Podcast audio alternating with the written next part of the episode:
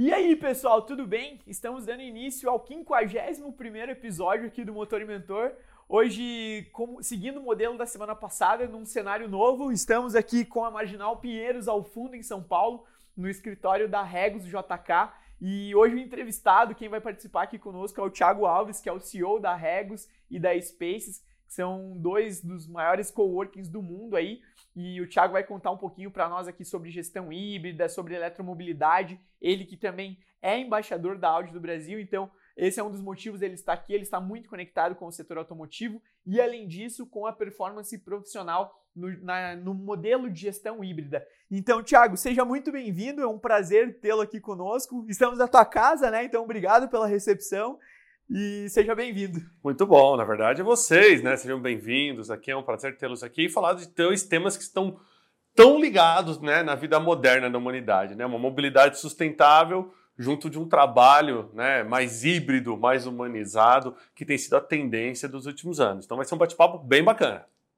Legal, vamos lá. Então, para a gente começar aqui, Thiago, vamos falar um pouquinho aí dessa questão do trabalho híbrido, né? Quando que você começou a voltar as suas atenções, que você viu que era tendência? Eu já acompanho a tua trajetória faz um pouquinho mais de tempo, mas eu sei que é antes da pandemia e você já voltava as suas atenções para isso, né? Teve esse hype na pandemia, mas você já olha para isso há um certo tempo. Conta um pouquinho para é, nós. A tendência do trabalho híbrido, ela já vinha acontecendo, né, nas últimas décadas. Se a gente voltar um pouquinho na história do trabalho, né, a tecnologia foi mudando a forma como a gente trabalha. É, desde a adição da internet na nossa vida corporativa, né, os computadores, a informática, tudo que cabia em cima de uma mesa foi diminuindo. Né? Se a gente pegar lá nos anos 80, o que se precisava num escritório para produzir versus o que você precisava ali em 2019 para produzir, talvez só o seu computador, seu celular, ou talvez nem isso, só um tablet, né? Muitos já trabalham, já tinham arquivos na nuvem e tudo mais. Então, a tecnologia já vinha mudando a forma como a gente trabalhava. Já mapeávamos uma tendência que em 2030 um terço dos ambientes de trabalho iam ser flexíveis de alguma forma.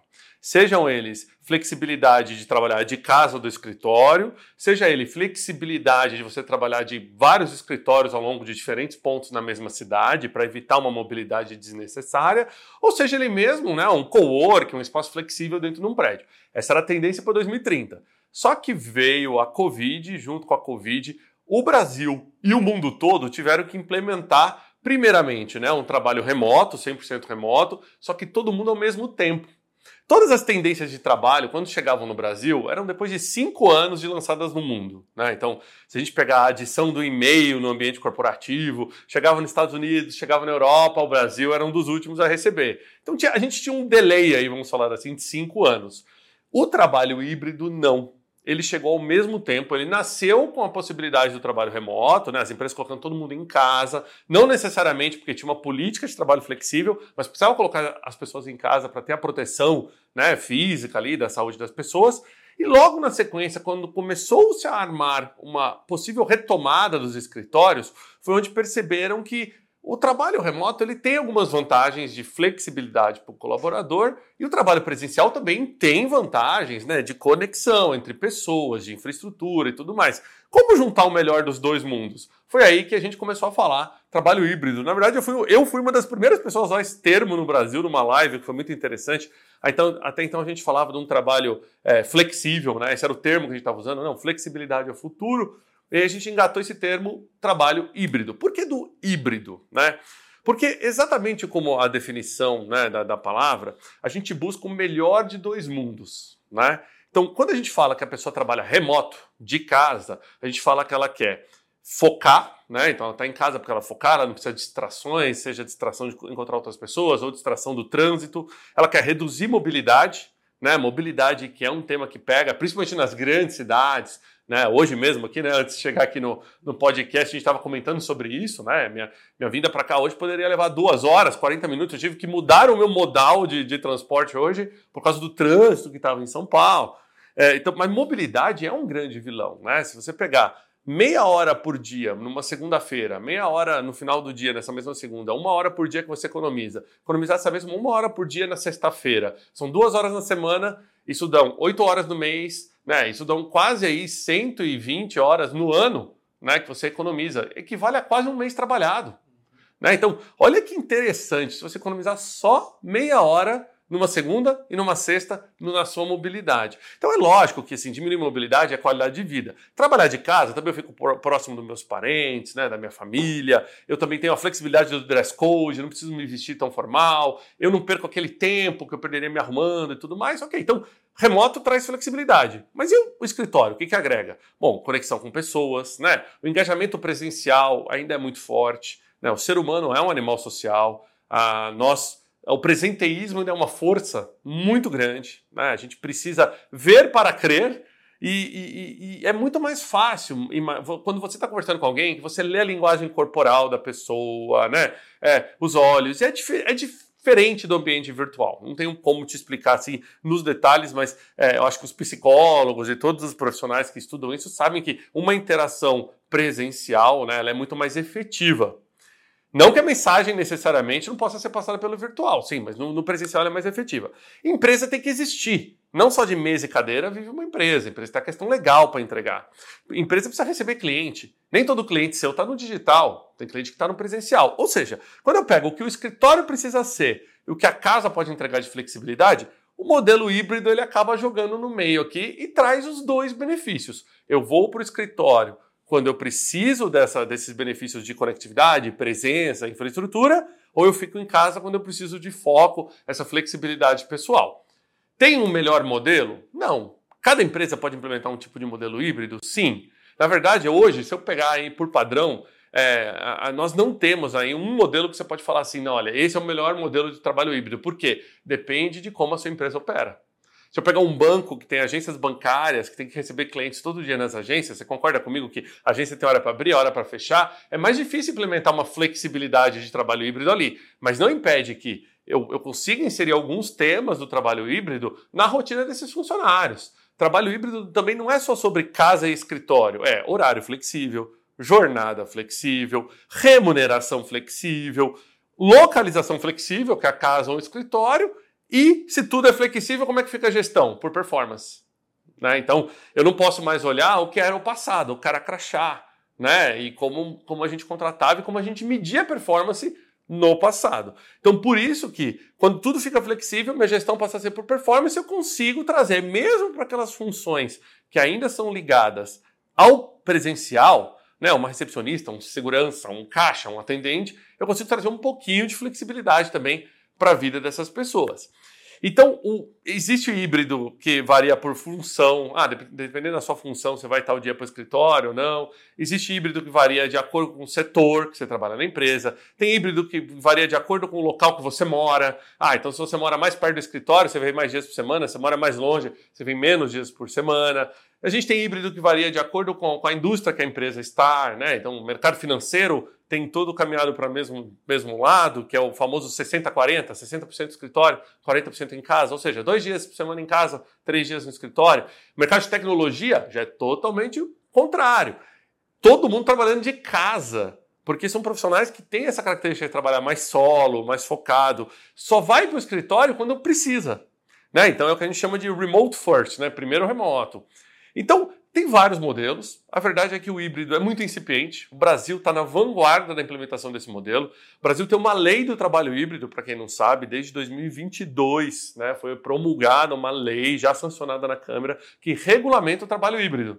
Então isso é muito legal. Lembra que eu falei que o Brasil estava cinco anos atrasado em todas as tendências? Hoje nós estamos não só implementando junto do resto do mundo, como já temos uma regulamentação sobre o trabalho híbrido, para que empresas possam implementar o trabalho híbrido sem ficar preocupada com alguma questão legal. Né? Agora, requer uma preparação. Né? Não é fácil, não pode simplesmente deixar assim, o vale tudo não vale tudo. No trabalho híbrido tem que ter regra, escritório tem que ter regra, afinal de contas, a pessoa não pode vir para o escritório a hora que ela quiser. Ah, mas não quer dizer que a hora de entrada tem que ser fixa. Imagina, a gente combina todo mundo de vir para o escritório na quarta-feira só que eu chego das 8 ao meio-dia e você chega às 6 da tarde. Então, opa, peraí, não adiantou a gente vir para o escritório, a gente não se encontrou, não gerou essa conexão. Então, tem uma série de aprendizados do modelo híbrido, né? E, e eu acho que cada vez mais as empresas vêm caminhando aí para ter esse modelo com perfeição. Só para finalizar essa pequena abertura, é, o ano passado, o Google divulgou uma pesquisa, no finalzinho do ano, do Google Workplace, que mostrava que 54% das empresas no Brasil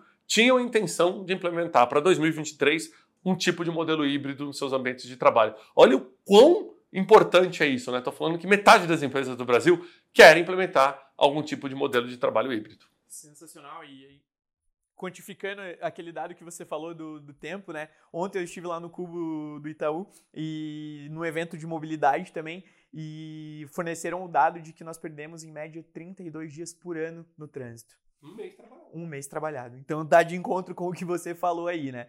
É realmente muito significativo e quando a gente olha para esse modelo é, de gestão, esse modelo de trabalho, é, é, bem significativo entender quais são de fato as demandas, né? Aí você já traz esse 54%. É, é importante que algo que a gente imaginava que estaria acontecendo em 2030, nós estamos em 2023 num processo bem acelerado e pensando de fato na performance profissional e entregando maturidade também para os colaboradores, né, Thiago? Porque requer muita maturidade. E mais uma vez, né, o cara crachar, a pessoa estar presente não, é, não significa performance muitas vezes.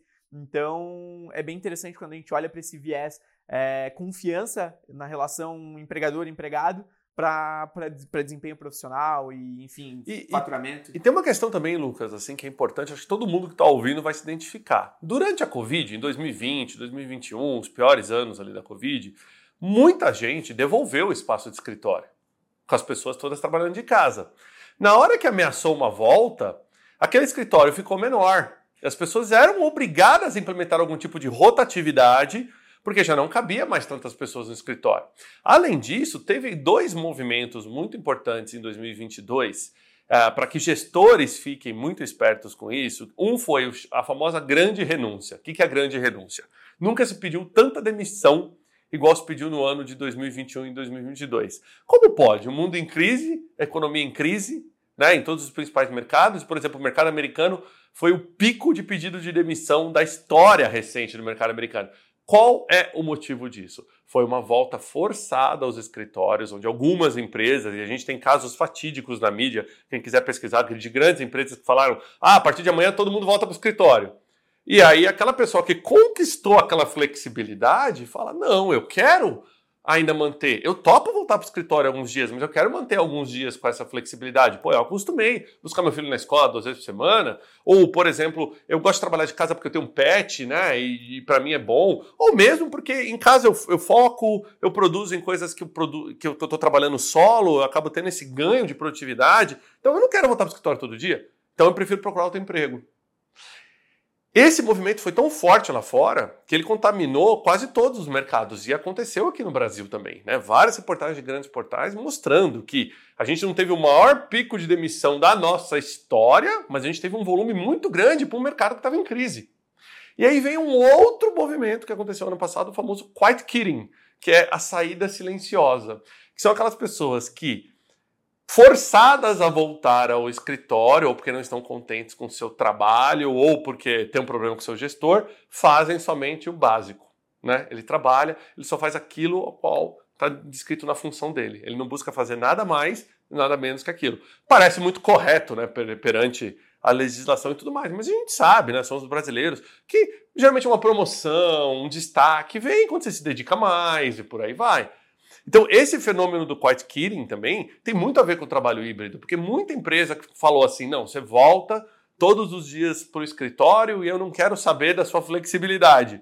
De repente, ele começou a ver uma mão de obra zumbificada indo para o escritório. Né, brava em ter que perder tempo na mobilidade, no transporte público ou no seu carro pessoal, né? E, e só porque o chefe quer. Um dado interessante, Lucas, e para a gente repensar um pouco disso, quando a gente fala de mobilidade, tem tudo a ver com trabalho. Porque uma coisa não tem como desconectar da outra. Né? Tecnologia não tem como desconectar dos ambientes de trabalho. Conexões humanas não tem como desconectar. Sustentabilidade não tem. Tudo anda junto quando a gente fala de ambiente de trabalho. É que quanto mais antiga a liderança de uma empresa, mais tendência a voltar ao presencial 100% ela tem. Por quê? É uma geração do comando-controle. É uma geração que foi acostumada durante 20, 30 anos que em casa eu descanso e no escritório eu produzo. Se a pessoa está trabalhando de casa, eu não confio que ela está trabalhando 100%. Né? Convenhamos, em 2019, se alguém trabalhasse de casa, qual era a percepção de um gestor? Ih, você não está trabalhando correto. Porque era mal visto trabalhar de casa. Felizmente, a gente mudou isso de uma maneira drástica e hoje trabalhar de casa não é mais mal visto como era antes. Mas nem todos os gestores confiam de que as pessoas que estão trabalhando em casa realmente estão ali comprometidas com o trabalho como deveriam estar. Até porque é muito difícil motivar quem está trabalhando em casa, né? Volta, volta a dizer, em 2019, no mundo antigo ali, quantos de nós fizemos cursos de gestão de equipe remota, gestão de equipe híbrida? Não existia, não tinha essa demanda. Né? Então, assim, se a demanda não existia, eu não preparei a liderança. E as lideranças são os cargos que estão mais é, voláteis nesse período todo da, da, da Covid, de, né, desse pós-Covid. Principalmente porque teve que tomar decisões difíceis, de pôr em casa, volta para o escritório, de demissão de pessoas, de redução de custos. E quando as coisas começaram a voltar a uma certa normalidade, está com uma pressão de baixo. Né? Os funcionários estão cada vez mais empoderados. Né? Hoje não é igual no passado, onde a, a gestão toma uma decisão e é top-down, todo mundo tem que fazer. Não! Você impacta na cultura da sua empresa. A gente sabe que cultura destrói estratégia se a gente não, não souber implementar. Então, por um lado é bom, a força volta a estar com os colaboradores, a comunicação passa a ser um item fortíssimo na agenda de executivos, de liderança, para garantir que o trabalho híbrido está sendo bem implementado, mas uma comunicação 360 assertiva. Não adianta implementar um modelo que eu acho que é o melhor sem ouvir o que as pessoas querem. Né? Essa comunicação, de fato, né, Tiago, e a questão cultural, porque a gente percebe que isso é uma tendência maior das novas gerações, né? E daqui 20, 30 anos vai estar completamente diferente isso, né? Então essa demanda, igual você comentou, os gestores um pouco mais antigos tiveram essa dificuldade de fato no começo e sentiram essa necessidade de acelerar esse processo, né? Então, até tem um vice-presidente da Volvo, que é o Joanilton Rutz, e já participou aqui do podcast, e ele é um cara extremamente entusiasmado justamente porque ele eh, percebeu que ele precisava conectar a gestão dele ao formato híbrido. Então, como é que eu vou fazer? Até por conta também da demanda de rotina de viagens e tudo mais. Então, para ter a performance profissional. E associado a isso, é, conta um pouquinho da tua história com a Regos e a Space. Você hoje é CEO de ambos os, as bandeiras, né, digamos assim, e como isso agrega valor para as corporações, como que vocês trabalham nesse sentido junto às empresas, entregando a performance desse trabalho é, presencial barra é, remoto? Sim, não, muito legal. Bom, nós somos a maior empresa de coworking do mundo, hoje com 3.600 pontos no mapa. Eu brinco com o pessoal que é o mapa da catapora. Você abre assim o mapa mundo e tem tudo quanto é lugar, né? Detalhe, gente, a gente tá aqui no JK Iguatemi, ali ao fundo tem um, no prédio de trás tem outro, Olha, então tá pulverizado. Nessa então, vista aqui, pessoal, eu conto pelo menos umas oito regras, assim, só de olhar os prédios a gente já sabe mais ou menos.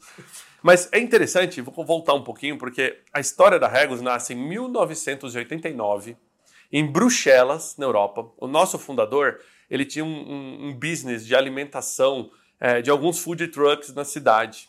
Né? E, e um dia ele estava, ele era barriga no balcão ali, trabalhando junto com o pessoal, e ele estava do lado de um café. E ele viu que as pessoas compravam o café naquela época e se espremiam nas prateleiras ali da cafeteria para fazer reunião. E aí ele teve a ideia de alugar um imóvel que estava do lado dessa cafeteria, fazer pequenas salas de reunião e fez uma parceria com esse café. Olha, todo mundo comprar um café ganha 15 minutos de sala de reunião, quem alugar a sala de reunião ganha o café e vice-versa. Ali nasceu esse conceito de compartilhamento de escritório. Né? A empresa Regos, né, fundada com esse nome, rapidamente ganhou o mundo. Né? Em cinco anos, de 89 a 94, ela foi uma startup ali que cresceu pela Europa inteira. O primeiro país fora da Europa a receber a unidade da Regos foi o Brasil. Em 1995, aqui no WTC, aqui no Morumbi, em São Paulo, quando estava inaugurando o World Trade Center, ele veio já com uma unidade da Regos para cá. Então, olha que interessante, né? Daqui dois anos a gente vai fazer 30 anos de Brasil.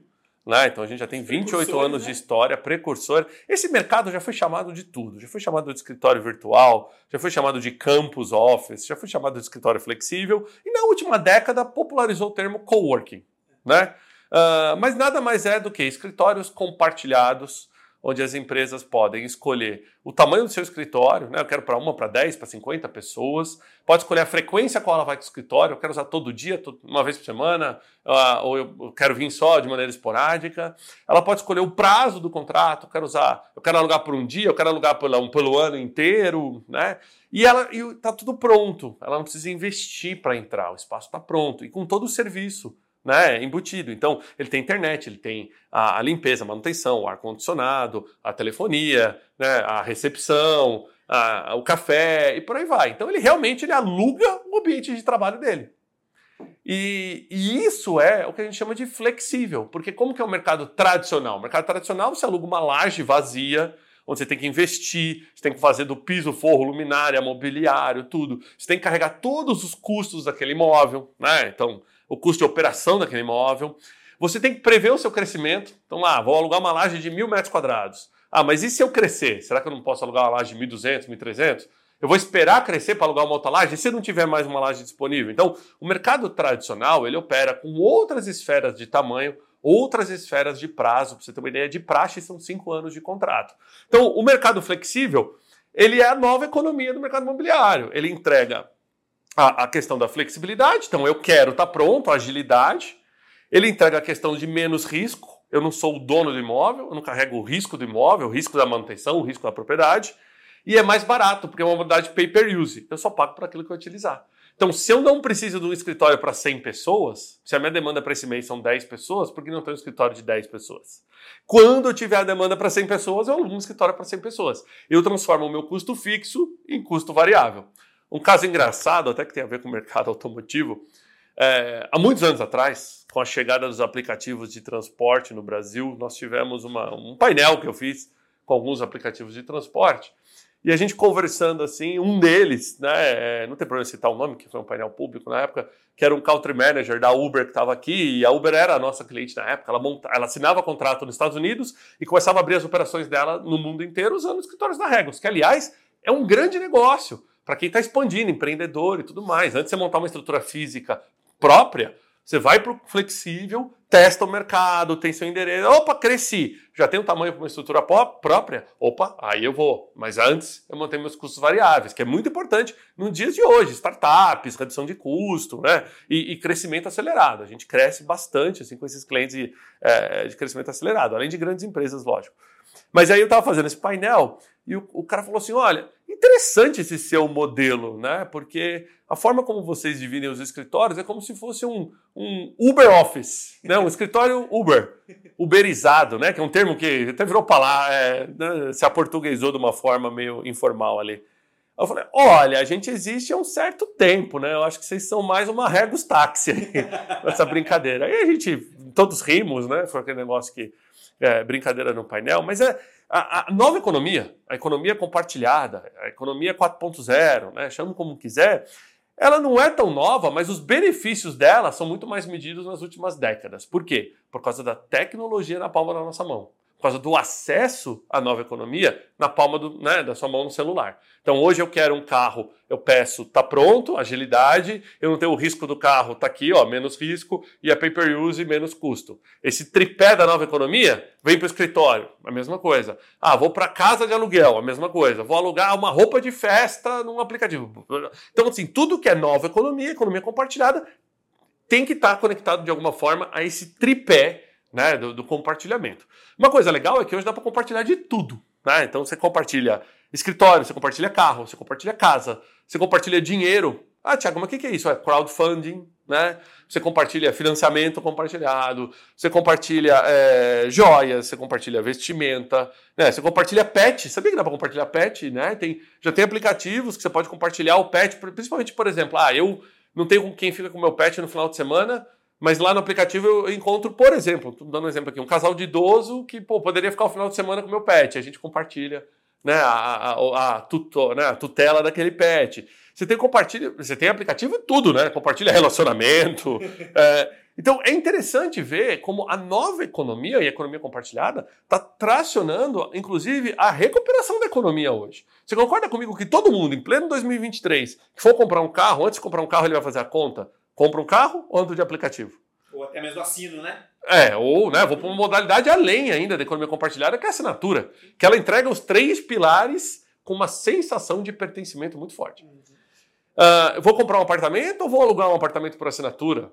Né? Então, então, hoje, essas, esses questionamentos sobre os ativos, por exemplo, a própria Audi, a Audi lançou assinatura de veículos elétricos, dos veículos da frota, né? Que, e, e do Luxury Sign, é, Signature, perdão, e, e, é, e é muito interessante ver como o mercado adere a isso, mesmo o mercado de alto luxo.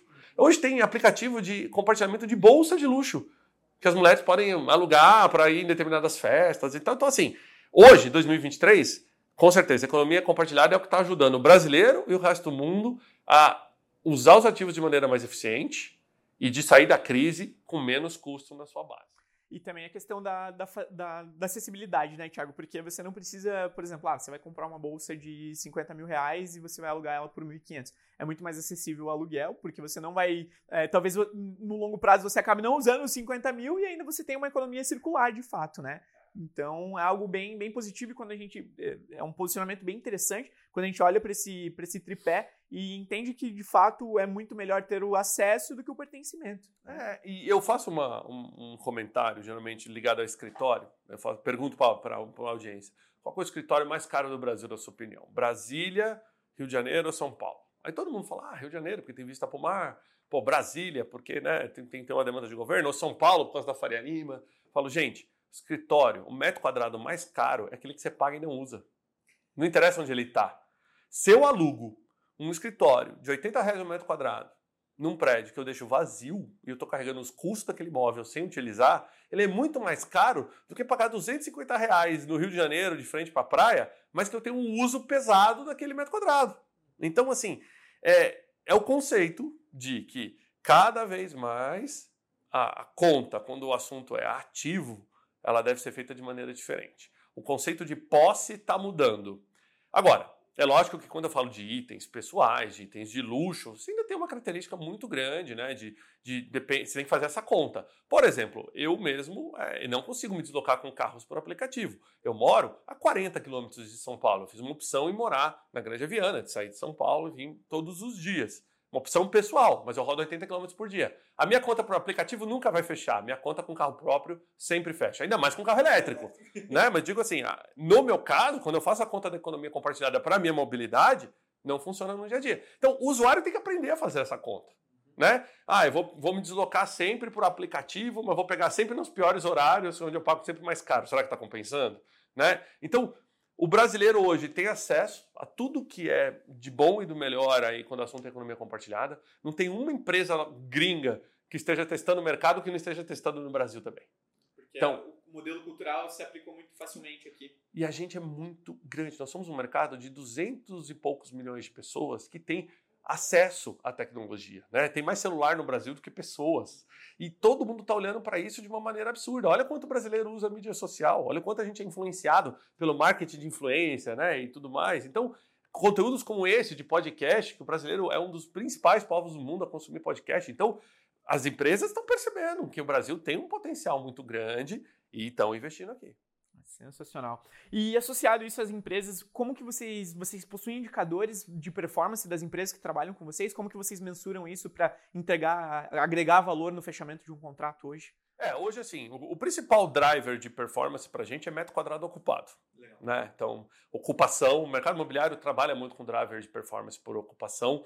Rotatividade, para mim, é muito importante, porque, por exemplo, eu tenho que garantir, é como se eu fosse um avião. Todo dia eu decolo com um monte de assento ali. Tem os ocupados e os disponíveis. Qual que é a minha intenção? O avião decolar o mais cheio possível, com gasolina no tanque, né? No, no caso nosso não é gasolina, é eletricidade, mas é, decolar e pousar em segurança. Ponto, cumpriu o destino dele.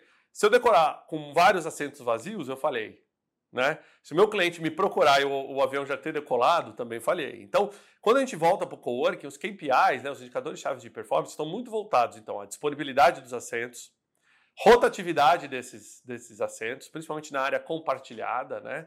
Então, o meu cliente tem que entrar no aplicativo e procurar, hoje eu quero trabalhar no JK Guatemi, e encontrar um lugar para sentar no JK Guatemi. Ah, o JK Guatemi está cheio, qual que é o mais próximo?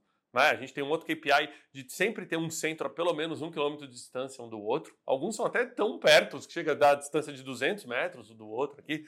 Mas ter esse, esse KPI de distância para a gente é muito importante disponibilidade dos escritórios, né, com mais de 99% também. Então, quando um cliente aluga um escritório com a gente, privativo, que é dele, que ele customiza, né, tem que ter 99% de disponibilidade, mais de 99%, na verdade 99,9999% de disponibilidade de IT, né, de tecnologia da informação, porque é, pode faltar coisas que não podem faltar no escritório. Internet, ar-condicionado e café, por incrível que pareça. Né? Tipo, mas tchau, café, café. Né? Os três geram o mesmo índice de reclamação. Tira a mesa, mas não tira o café. Exato. Caiu a internet, é um problema. É. Entendeu? Caiu o ar-condicionado, é um problema. Caiu, cara, ficou sem café, é outro problema, né? O resto a gente administra. É, e é uma cultura brasileira isso, hein? Não sei se você sabe, o Brasil é um dos principais, é, assim, é, polos de consumo de café em escritório no mundo. Algumas características interessantes sobre o nosso negócio, a gente é um dos principais players no mercado imobiliário do mundo, né? O maior no mercado de coworking, com 3.600 pontos. E, e, aí, assim, a gente é o, é o, maior operador de videoconferência no mundo, porque, assim, todos os centros têm videoconferência entre eles. Hoje, normalizou fazer videoconferência pelo computador, pelo, pelo, pelo celular, mas até 2019 não era assim. A gente não operava pela videoconferência que tinha no centro, era muito comum isso, né? Então, era feito dessa forma. Né? Um dos maiores compradores de cadeira do mundo, né? A gente é um dos maiores compradores de mesa do mundo, né? O ecossistema envolvido, Thiago, agora que você falou isso, eu comecei a pensar aqui. É gigantesco. E fora que esse produto é padronizado, Lucas. Então, por exemplo, se você entrar aqui na Regos do JK, na Regos do Dourado, ou se você entrar ali em qualquer uma das Regos na Faria Lima, você vai encontrar o mesmo produto. Né? Só para vocês terem uma ideia, numa unidade como essa aqui, a gente está falando aí de quase 500 empresas diferentes, entendeu? quase mil pessoas passando por aqui por dia, né? E aqui tem algo em torno de 20 produtos diferentes. E a gente muitas vezes nem sabe, né? Porque o pessoal que encontra o escritório flexível, o coworking, acha que o coworking é só aquela área compartilhada, que está todo mundo compartilhando as mesas ali. Não é.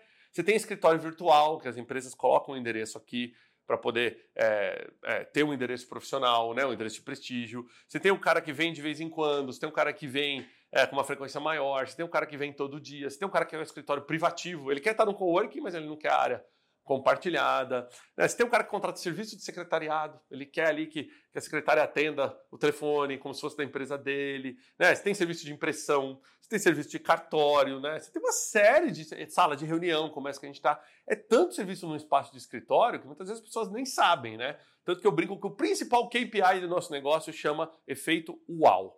O que, que é o efeito UAU?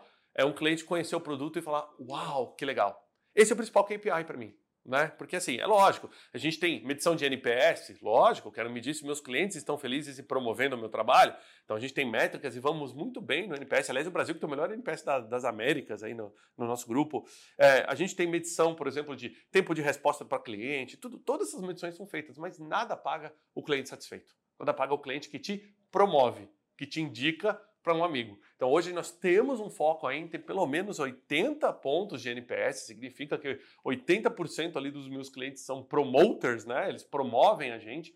Uh, e que estão indicando para amigos. E essa é a maior conversão que eu posso ter. Né? Então, entre o cliente que me procura no Google, no app do celular, passa aqui na frente e vê, o de maior conversão qual é? Aquele que é uma indicação de outro cliente satisfeito. Então, a gente acaba trabalhando para que no final do dia todos os clientes estejam satisfeitos, afinal de contas, isso é um investimento em vendas, é um investimento em marketing de maneira orgânica que acaba voltando. Voltando é o famoso QI, né? E não tem nada melhor do que ser validado por uma pessoa de confiança. Exato. Ah, bacana.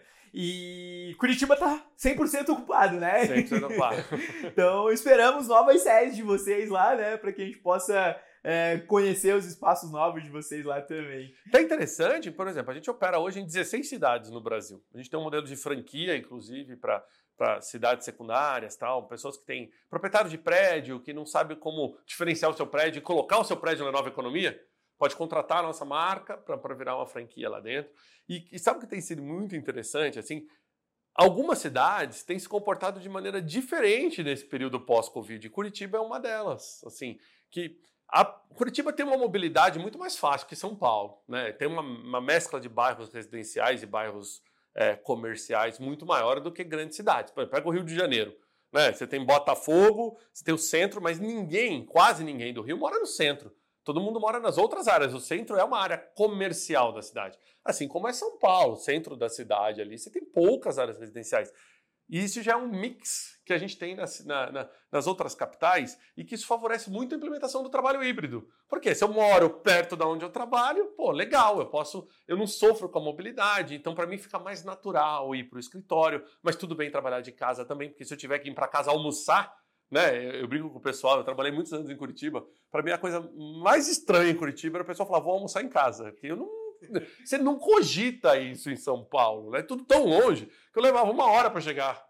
em casa. Então, esse negócio de vou almoçar em casa é legal, faz parte do trabalho híbrido também, dessa flexibilidade que a gente quer conquistar e que essas cidades, por ter uma mobilidade mais fácil, elas se beneficiam muito. Tanto que muitas empresas têm aberto o leque de contratação.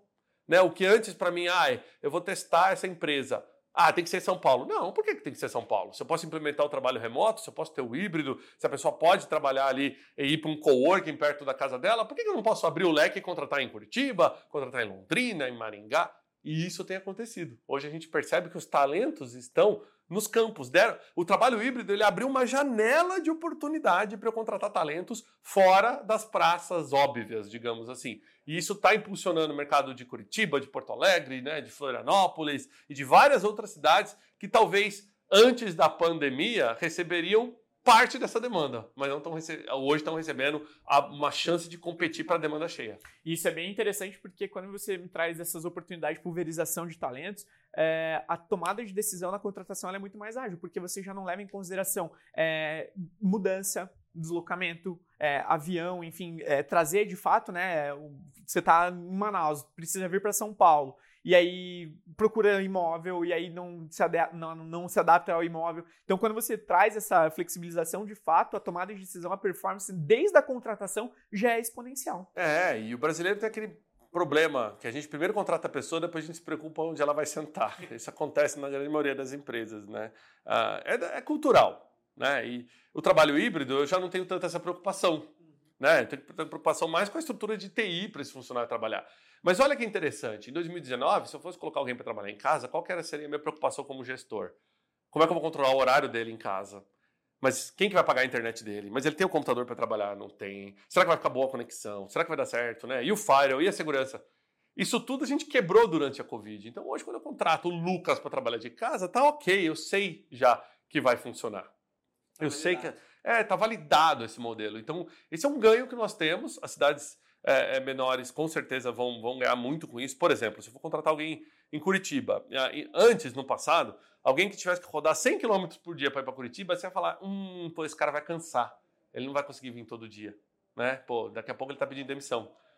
E hoje não, tudo bem. Se ele vier para o escritório duas vezes por semana, tudo bem ele rodar 100 km para vir duas vezes por semana. Os outros três dias ele trabalha remoto de casa. Me abriu uma janela de oportunidade de contratar talentos em áreas satélites ali de Curitiba que eu não encontraria antes. Então esse movimento está acontecendo no mundo todo. Inclusive empresas globais contratando aqui no Brasil. Profissionais de TI, né, programadores que estão sendo contratados por big techs americanas e que trabalham aqui de casa, independente de onde ele mora. Aí o que aconteceu? Um êxodo de grandes cidades para bairros suburbanos, né, é, dos, dos grandes centros, perdão, para bairros suburbanos, para regiões de melhor moradia. Eu percebi esse boom imobiliário, por exemplo, onde eu moro, na Grande Viana, que é deslocado de São Paulo, mas é uma região consideravelmente é, é, mais arborizada, com melhor qualidade de vida nesse sentido. E durante a pandemia a gente viu um movimento claro das pessoas saindo do caos urbano de São Paulo para ir morar lá.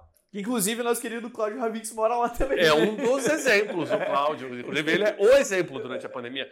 Então, assim, imagine alguém que, que, que, não só por ter ficado em casa de maneira né, forçada durante a pandemia, mas percebeu que se eu vou trabalhar de casa, por que não ter um ambiente melhor em casa? O paulistano médio, olha que dado interessante, mora em 50 metros quadrados.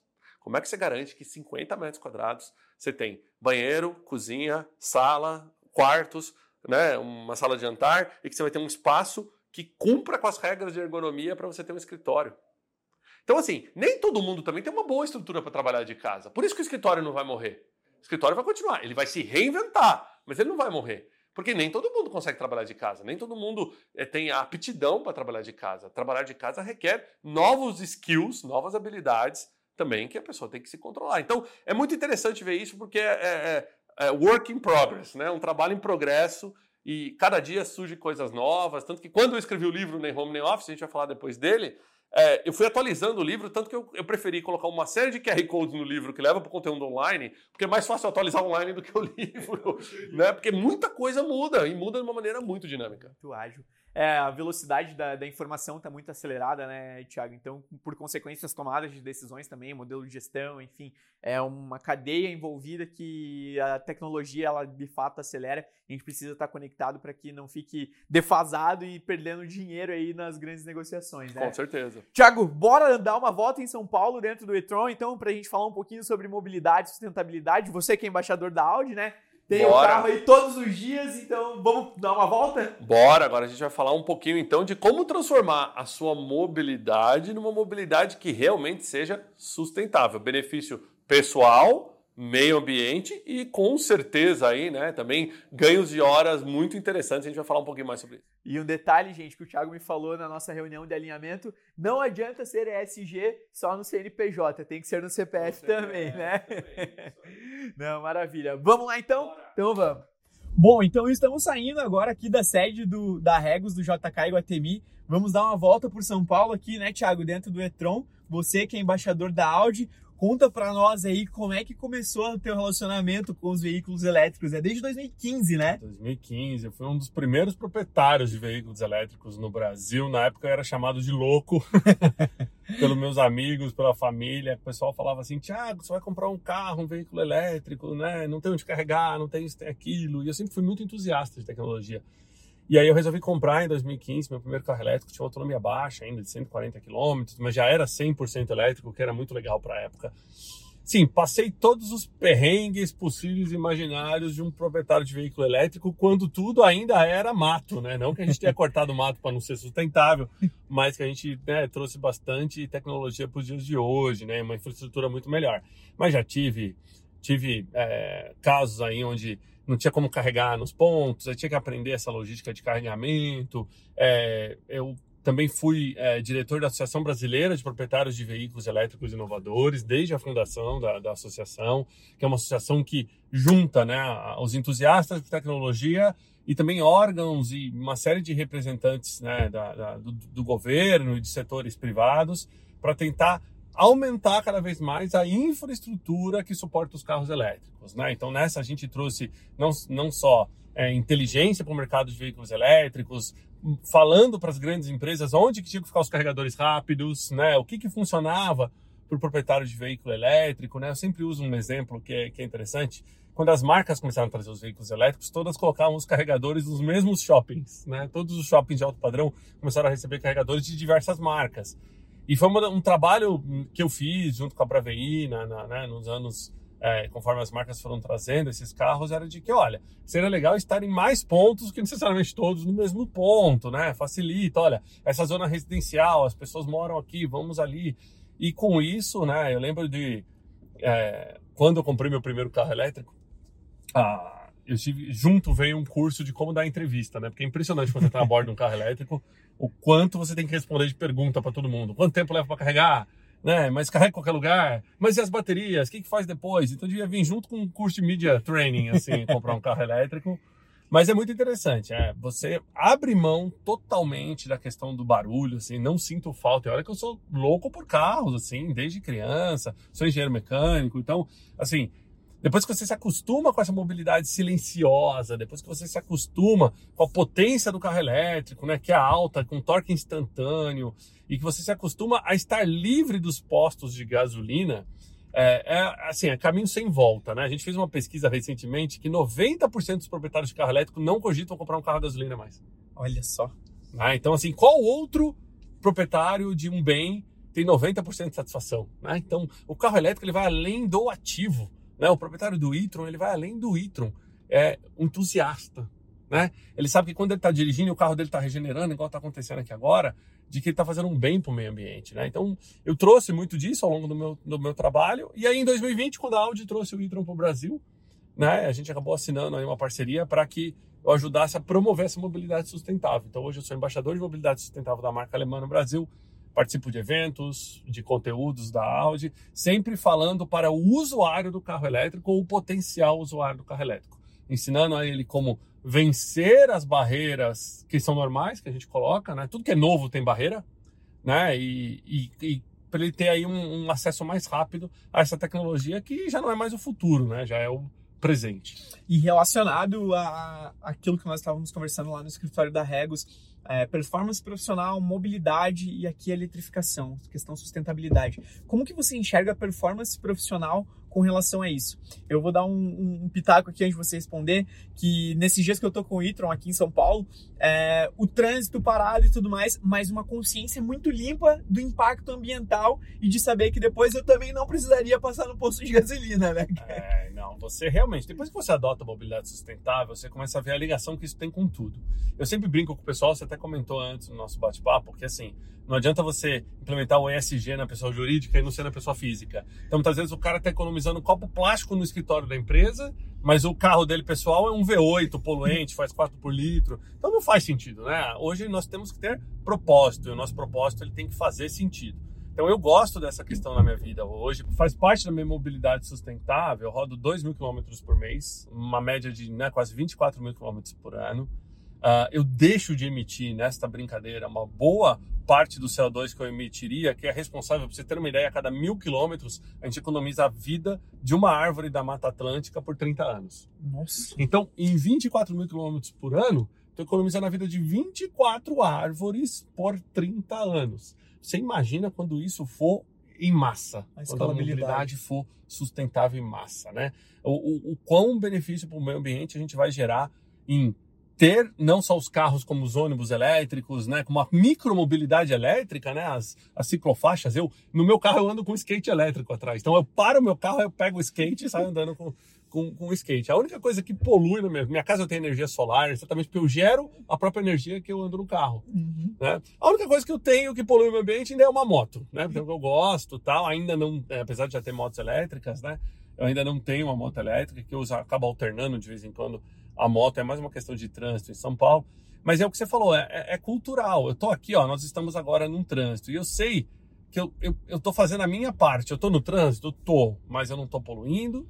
É, eu tô com uma mobilidade super prazerosa, né? Uhum. Eu não abri mão de tecnologia e conforto para poder andar com sustentabilidade, uhum. que isso é uma uhum. questão muito, muito interessante, ó. Ó, que legal, deixei o carro programado, tá indo aqui num piloto semi-automático. Então, assim, você consegue usufruir do que é de melhor hoje né, em toda a tecnologia sem ter que se preocupar com essa questão de sustentabilidade. E olha que a gente nem está falando necessariamente né, dos veículos esportivos eletrificados, que eu acho que ainda é um passo além, né? Que vai muito bem hoje em dia, assim. Eu vejo os potenciais donos de carros esportivos que gastariam ali talvez um milhão de reais num carro, começando a olhar para a eletromobilidade de uma maneira diferente. Não só pela questão da sustentabilidade, mas pela questão da performance. Né? Uhum. Então, a performance de um super esportivo elétrico é muito legal, é muito absurdo. E fora que, assim, tira um peso da consciência muito grande. Imagina o cara ir pra pista, um carro esportivo, ele sabe que ele tá fazendo 3 km por litro. Tudo bem, é legal, ele tá se divertindo, mas ele tá poluindo. Uhum. Agora, imagine ir pra uma pista com um carro elétrico, onde ele tá tendo a mesma performance do carro a gasolina, mas sem aquela preocupação, né? No então, subconsciente, né? Isso é muito interessante, é uma das coisas que, que, eu, que eu gosto de trazer no, no, no, meu conteúdo. Então, eu já fiz viagens de, de longa distância, eu já fui para Porto Alegre, fui para Foz do Iguaçu, Brasília, é, é, Rio de Janeiro, de carro elétrico. Mesmo quando meu carro tinha uma autonomia baixa na época, né, com meus primeiros carros elétricos, fazia, ia parando e gravando e mostrando. E, e, é impressionante como as pessoas interagem com esse tipo de conteúdo, porque o veículo, o veículo elétrico ainda sofre uma série de tabus, que são tabus mesmo, que a gente tem que quebrar, são paradigmas ali é, tipo, ah, mas a bateria não vai durar. Ah, porque a bateria vicia. Então a pessoa realmente não conhece, porque não tem esses, esses riscos. Ah, mas eu não acho onde carregar. Pô, você carrega em qualquer tomada, né? Então, ah, mas eu preciso. E se eu for viajar amanhã para o Amazonas e precisar do carro? Bom, você também não viajaria, você não viajaria no seu carro para o Amazonas da noite por dia sem planejamento. Sim.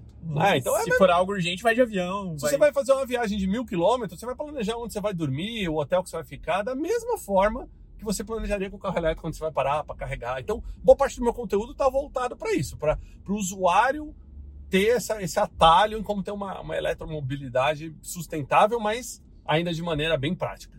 Bacana, bacana. E isso, então, relacionado à performance profissional, acaba que essa, essa consciência da, do impacto socioambiental te libera espaço, digamos assim, para pensar naquilo que realmente importa, que é a tua tua ocupação profissional, né?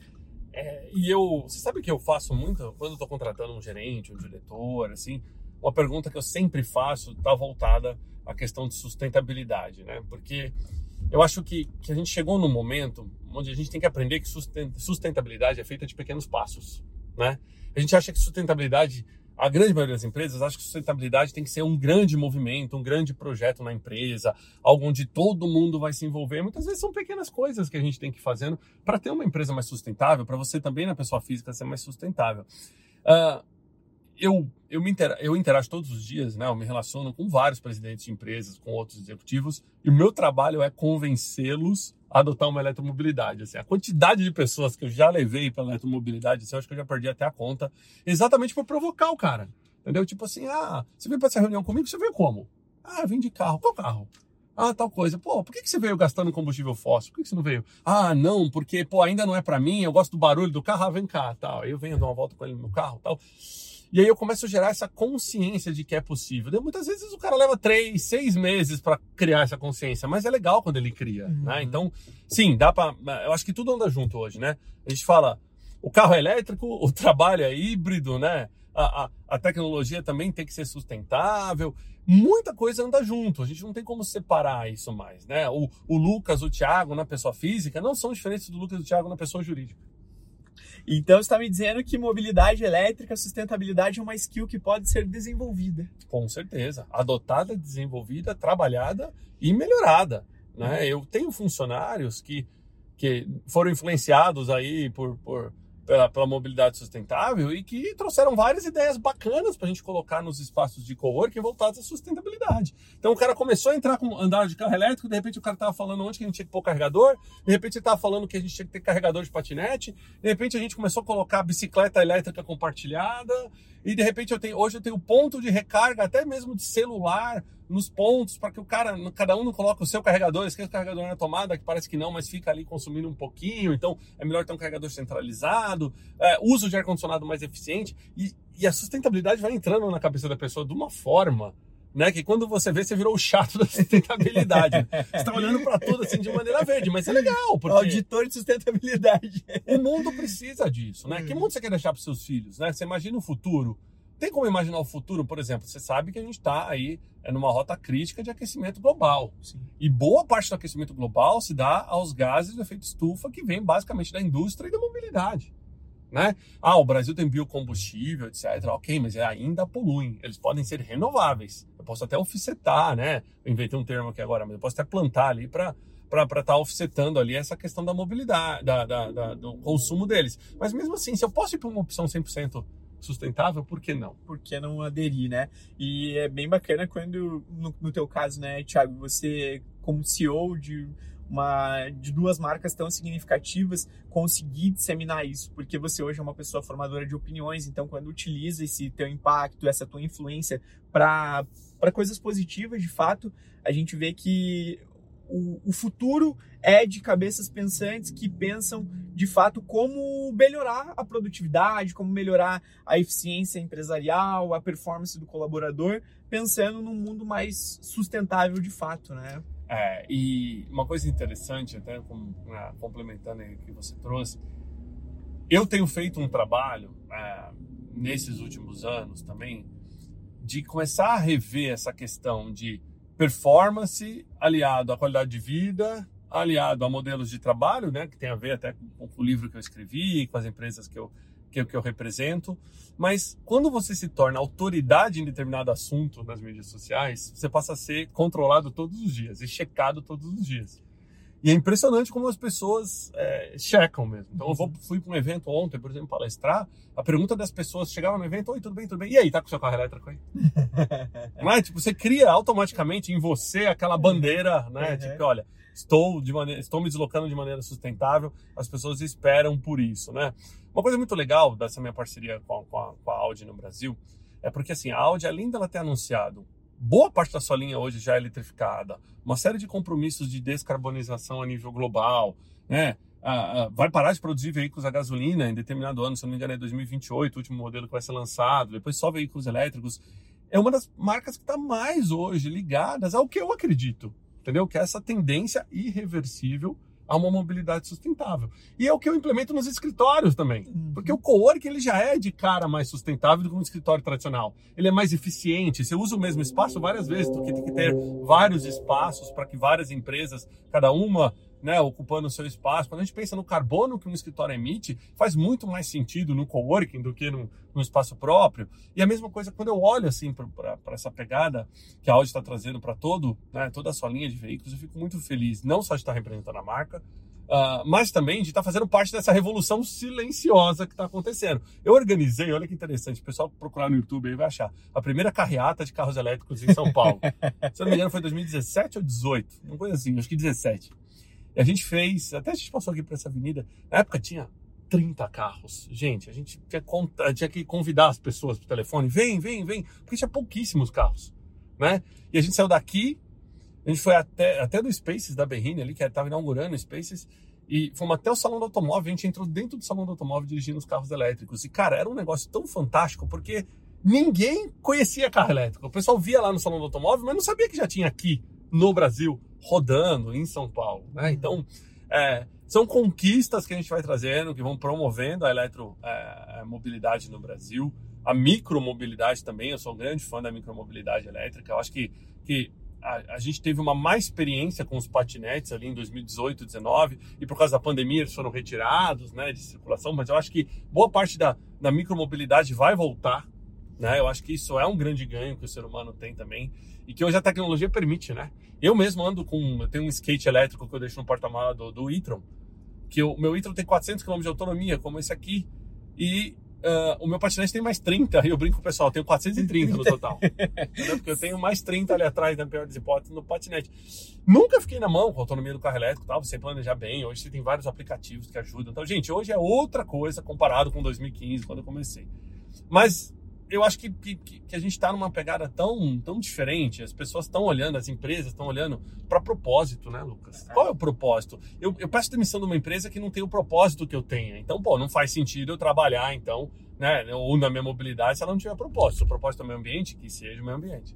Bacana, bacana. Você citou um ponto bem, bem interessante que até agradeço o presente, que é o teu livro, né, o Nem Home Nem Office. E o que que você busca comunicar no teu livro? Como o pessoal pode encontrar ele aí para comprar? Bom, o livro está disponível em todas as livrarias do país, na versão física. E tem a versão digital para Kindle e iBook também, tanto na Amazon quanto na, na, na Apple Store. Uh, o livro é sobre a revolução do trabalho livre, híbrido, perdão. Uh, nem home nem office, né? O futuro do trabalho é híbrido. Por quê? Porque nenhum formato só vai estar tá certo para o futuro. Não vai ser só casa, nem só escritório. O modelo híbrido é um modelo que agrega mais valor. Foi uma jornada de três anos esse livro. Antes eu ia falar do futuro do trabalho. Aí veio a pandemia, me forçou a falar do futuro do trabalho de uma maneira mais rápida.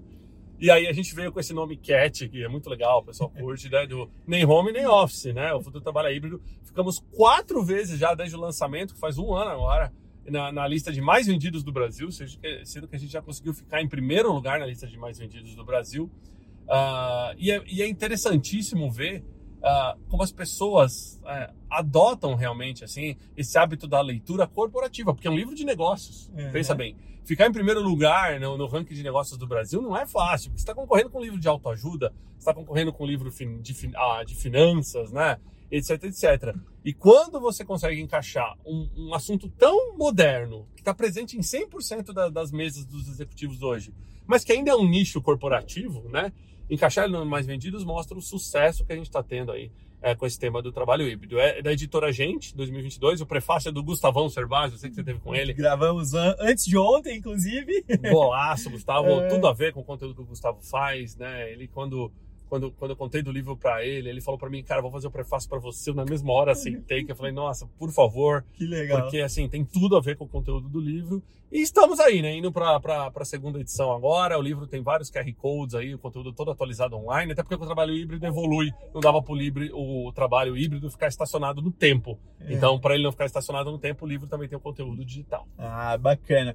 Bom, gente, então estamos chegando novamente aqui o espaço da Regos, da do JK Iguatemi. Tiago, muito obrigado pela tua participação, pelo nosso passeio aqui por São Paulo, por compartilhar tanto conteúdo de valor aqui conosco. E quando for a Curitiba, será muito bem-vindo para conhecer os nossos espaços lá também, viu? Com certeza, estarei lá. É... Muito obrigado, Lucas. Obrigado, viu, obrigado Thiago? a todos aí. É isso aí.